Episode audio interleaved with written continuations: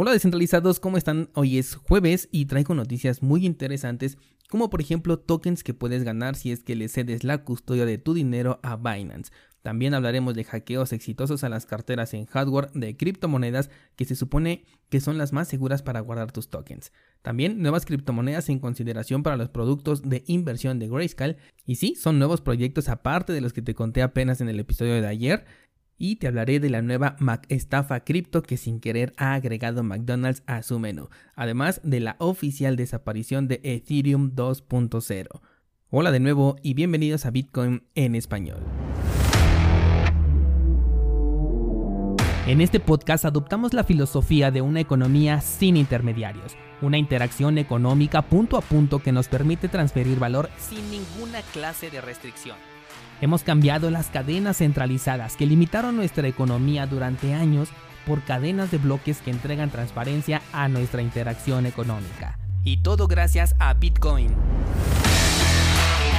Te doy la bienvenida a Bitcoin en español, un espacio donde somos libres, somos soberanos, pero sobre todo somos descentralizados.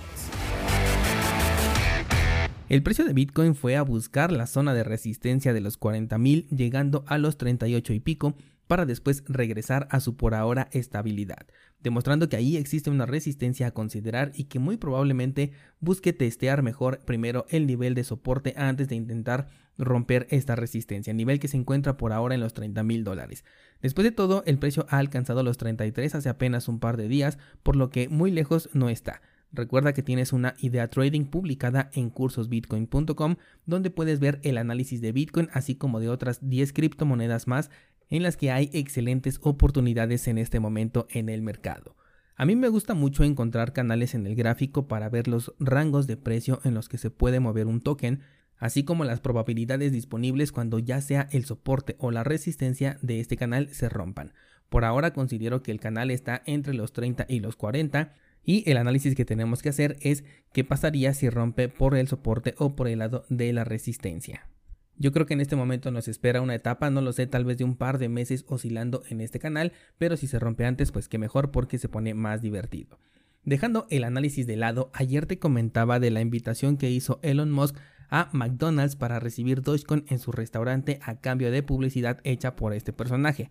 Ayer ya no alcancé a ver la respuesta que hizo el restaurante, pero creo que hay que tener mucho cuidado cuando eres una empresa y sueltas el nombre de una moneda al aire, así sea una broma. Y es que McDonald's le respondió a Elon que aceptaría Dogecoin cuando Tesla aceptara una moneda llamada Grimace Coin. Antes de que vayas a buscarla, te cuento que esta moneda no existe, o más bien no existía, porque resulta que como es tan fácil crear una criptomoneda, algunas personas se aprovecharon de esta publicación y fueron a la Binance Smart Chain a crear la moneda, la cual se disparó en su precio de forma inmediata. Y bueno, pues esta moneda no tiene absolutamente nada que ver con McDonald's, por lo que fueron víctimas de una estafa. Entiendo que la intención del restaurante no era esta, pero creo que ahora se lo pensarán dos veces esta y cualquier otra empresa que se haya enterado de este caso antes de hablar al aire con un tema que puede ser utilizado en contra de la comunidad cripto. También ayer te comentaba sobre los tokens del metaverso que se estaban considerando para un nuevo producto de inversión. Bueno, pues esta lista se ha hecho aún más grande por parte de Grayscale de lo que de por sí ya era, y ahora se suman los tokens de IOTA y VeChain. Dos proyectos en los que encuentras análisis fundamentales y técnicos en cursosbitcoin.com, donde por cierto ayer también subí el análisis de Harmony por si quieres pasar a revisarlo. Probablemente las monedas que sean elegidas para la creación del nuevo producto de Grayscale se vean beneficiadas en su cotización y es por eso que te estoy compartiendo esta nota. Aunque consideremos la tendencia actual del mercado, la cual puede convertirlo en un movimiento de apenas unas horas antes de nuevamente perder la posición ganada. Como opinión meramente personal, me gustaría mucho que IOTA fuera una de las elegidas porque este proyecto me gusta bastante. Creo que está subvalorado debido a que los casos de uso principales de, de este proyecto todavía están bastante lejos de ser materializados.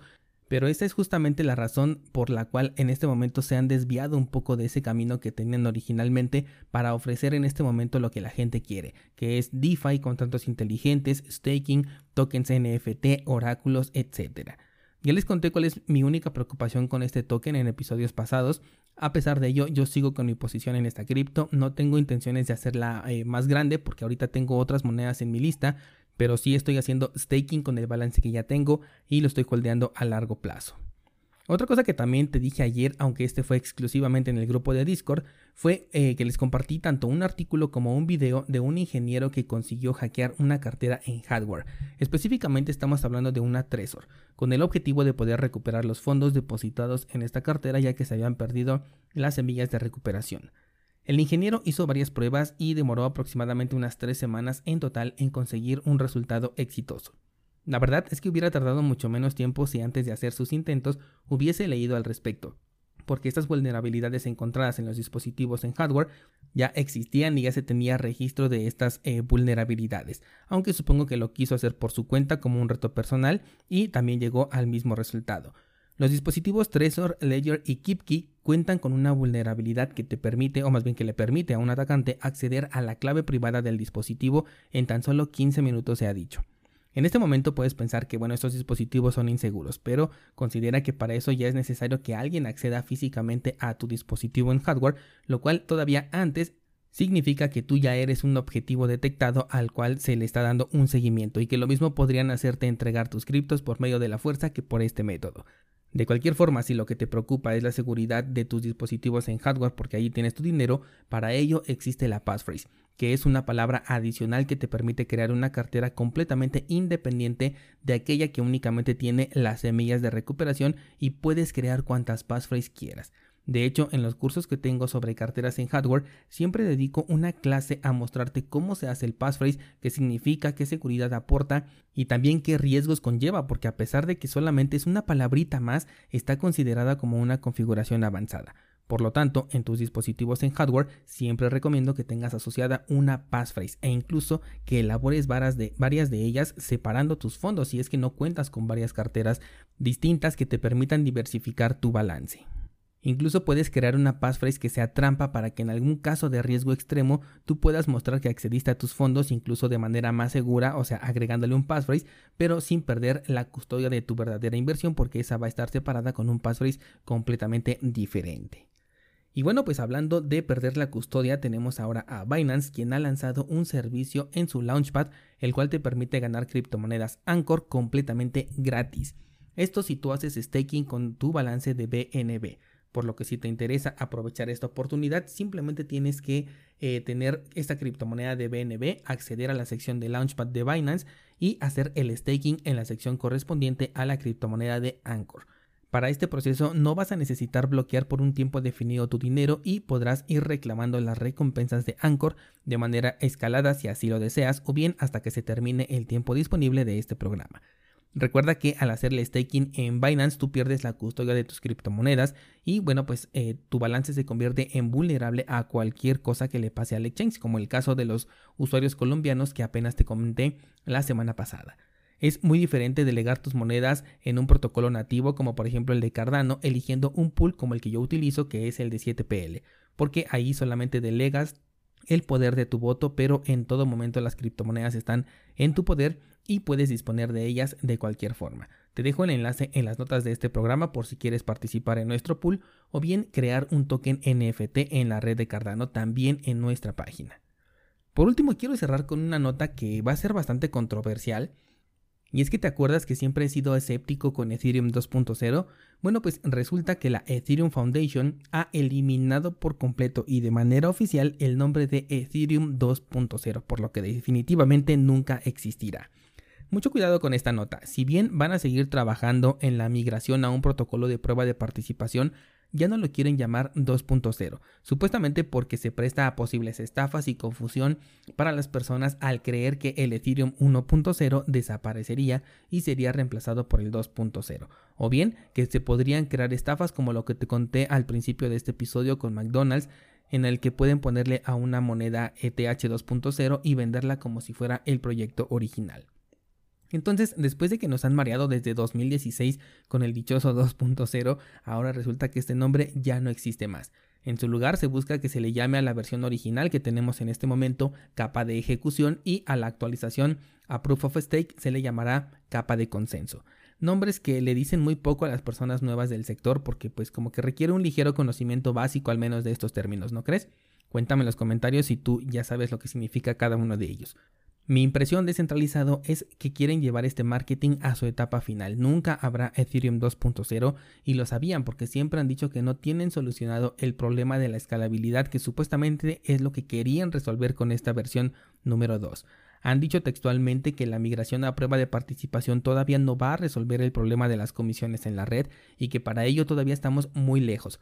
Esto contemplando que consigan migrar al Proof of Stake en este año o por lo menos a principios del 2023. Nuevamente estoy dando fechas y palabras de los propios desarrolladores o bien de Vitalik Buterin, por lo que ya tenían que deshacerse de este nombre que tanto les estaba pesando porque la gran mayoría de fans y de personas que entrevistaba aquí a los desarrolladores o a Vitalik siempre lo estaban esperando, estaban como que muy atentos a, a lo que era la versión 2.0 porque la han considerado, y esto es porque así lo han vendido, como la versión que solucionaría todos los problemas de Ethereum cuando ni siquiera está lista. Y tan es así que cada determinado tiempo te traigo noticias de Vitalik Buterin proponiendo posibles soluciones, repito, posibles soluciones al problema que supuestamente Ethereum 2.0 debería de resolver. Si esta nota pasa desapercibida por el mercado y la transformación que prometió Ethereum se acepta como una simple actualización es porque definitivamente la base de fans es demasiado sólida, vamos a decirle de esta manera, y los desarrolladores pueden jactarse de que la estrategia de marketing de 0 a 1000 y de 1000 a 100 funcionó a la perfección. ¿Qué opinas de esto descentralizado? ¿Consideras que el nombre no es importante o que el nombre lo era todo? ¿Consideras que hay una confusión en colocarle el nombre de 2.0 para las personas, siendo que nos lo han dicho desde 2016 y que en el sector tecnológico a toda versión de software se le agregan números después del punto para marcar un cambio ligero y números antes del punto para marcar cambios significativos? ¿Para ti esto generaría confusión o te parece todavía más confuso reconocer a Ethereum capa de ejecución de la Ethereum capa de consenso? Vámonos al Discord para debatir sobre el tema, con gusto me uno al debate y mañana por aquí mismo seguimos platicando.